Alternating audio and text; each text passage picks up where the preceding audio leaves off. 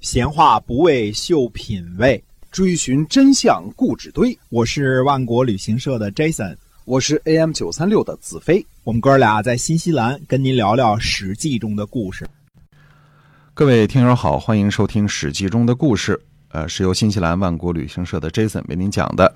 我们前面两集呢一直是在讲宋襄公的事情啊，今天我们继续的书接上文。是的，我们先丢开东边宋襄公这边不讲啊，那么回到这个西边，说说公子夷吾后来的晋惠公逃亡去的这个梁国。梁国是嬴姓的国家，是周平王时候封的。梁国的都城呢，应该在今天的陕西韩城附近啊。陕西韩城是写《史记》的司马迁的家乡，这也进一步证实了。韩元之战应该是发生在黄河东侧的山西一侧的河津，因为那个时候呢，韩城还应该是梁国的都城啊。梁国呢不是个重要的国家，但是它是公子夷吾逃难的地方，是他的舅舅家。公子夷吾呢在梁国娶了梁国的公主，生了太子羽。公元前六百四十二年呢，梁国的国君啊，说这个梁国的国君呢，他是个呃建筑爱好者，他呢。在这一年呢，建造了新的城邑，但是呢，却不能组织人去把守。公元前六百四十二年呢，梁国的国君建立了这个城池之后呢，其实没有移民过去，等于是一个空城。嗯，那么这个新城呢，就被秦穆公给占领了。嗯，你正好花钱建，建好的时候我去住啊。公元前六百四十一年呢，秦穆公干脆自己出兵灭了梁国。而且史书上记载呢，说灭得很轻易，就是梁国的国君呐，整天让人出徭役、建造城池，没什么德行，嗯，所以灭得很轻易。芮国也是被秦穆公在公元前六百四十年左右灭掉的。这个芮是我们说芮乃伟那个芮啊。芮国的封地呢，应该是在山西运城的芮城县啊，也有一种说法呢，是在陕西境内的大荔县。但是芮国呢？在平王东迁的，是从陕西迁到山西的可能性也是有的，也是很大的啊。呃，或者说呢，可能下辖着山西的芮城县的封地。陕西渭南的出土文物当中呢，有刻着“芮”字的铜器，这说明呢，芮国呢至少在山西境内活动过啊，在陕西境内也是有或活动过的痕迹。公元前六百三十八年呢，晋国国君晋惠公病了。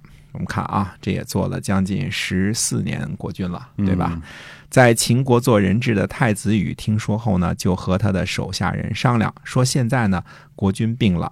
他的母亲家呢，梁国又被秦国给灭了，外部没有任何靠山。一旦晋惠公归西，他这个在别国当人质的太子，恐怕很难爬上宝座。准备呢和手下一起逃回晋国。太子呢，太子羽呢就去找自己的夫人商量。夫人说呢，我是秦国的公主，嫁给您呢，就是让我来拴住您的。您是将来晋国的继承人，您要回国争取继位呢，无可厚非。如果和您一起逃走，那是违抗了国君。这个地方是指秦穆公啊，嗯，违抗了国君的命令。我不会跟着您逃走，但是也不会去告发您。哎，就这样呢，太子羽带着手下人私自逃回了晋国。公元前六百三十七年的九月。晋惠公族太子羽继位，是为晋怀公。这位被遗弃的秦国公主呢，就是秦穆公宠爱的女儿怀嬴，后来称作陈嬴。陈嬴，哎，晋怀公呢一继位，就宣布了一项命令：不许跟随流亡的人。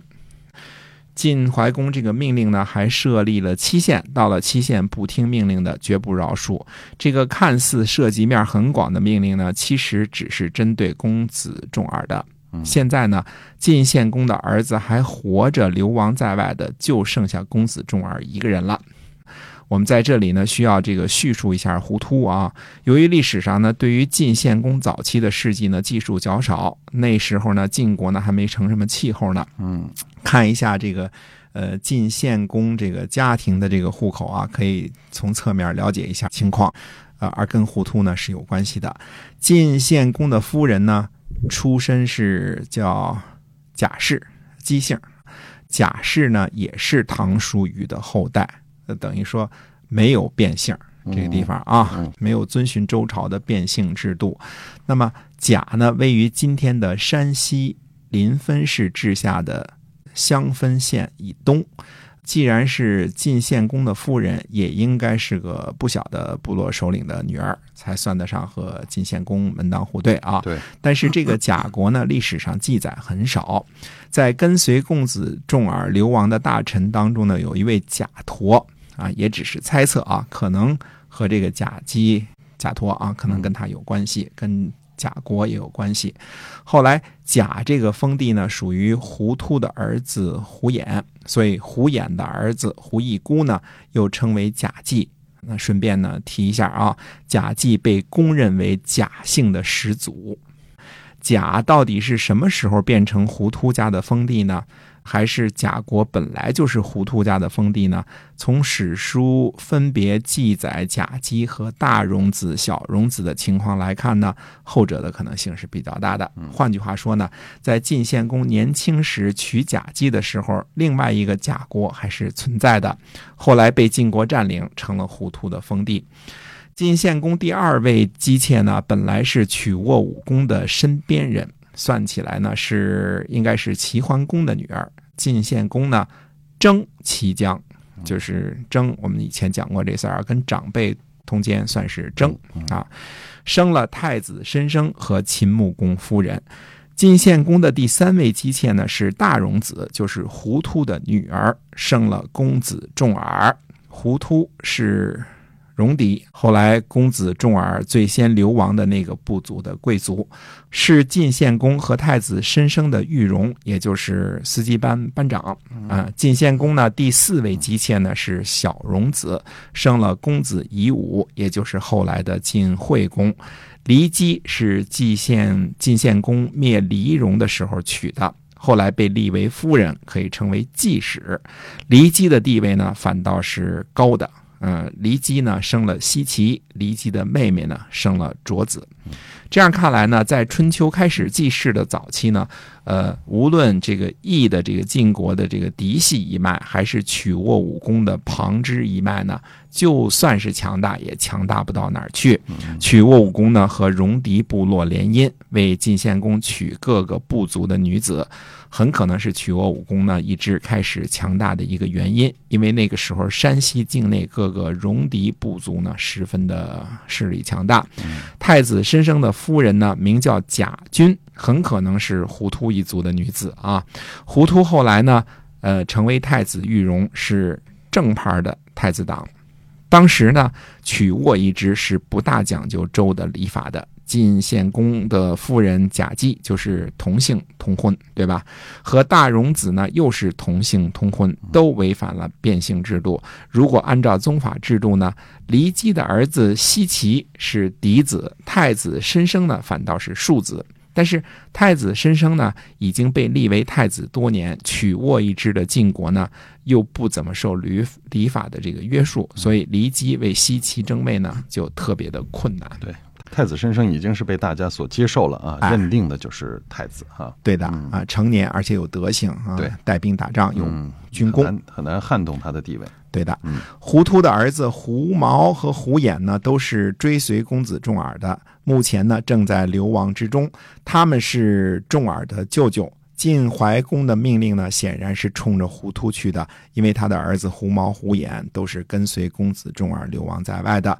但是胡突呢，并没有去召回他的儿子们。晋怀公呢，就把胡突抓了起来，并且告诉他：如果你儿子回来了，就免除你的罪过。胡突回答说呢，儿子能做官，都是因为做父亲教导他们要忠诚，这是古来已有的制度。自己的名字写在。检测上给主人递上见面礼，就跟随了主人了。如果有二心，那就是罪过。现在我的儿子们的名字列在公子重耳那里已经很多年了。如果去召唤他们离开，那就是教导他们不忠。父亲教导儿子不忠，怎样侍奉君主呀？不滥用刑罚呢，是君主开明，也是臣下我的愿望。如果随便滥用刑罚，谁都会成为罪人。您的命令，臣下我听到了。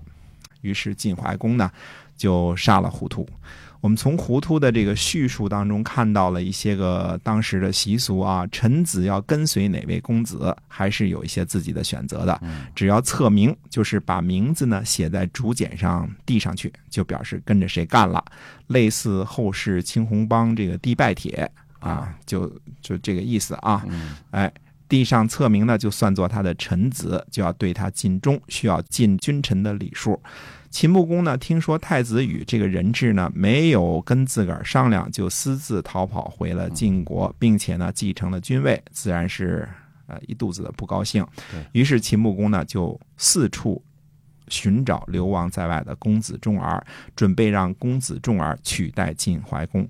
这个时候呢，已经到了公子重耳流浪的晚期了。那么从下一章开始分几期呢？跟大家呢重点分享呢《公子重耳流浪记》，历史上赫赫有名的《公子重耳流浪记》啊。嗯，哎，是的，今天我们这个史记中的故事呢，就先讲到这儿。在下面一集呢，我们就开始要讲公子重耳了。希望您持续的关注。我们下期节目再会，再会。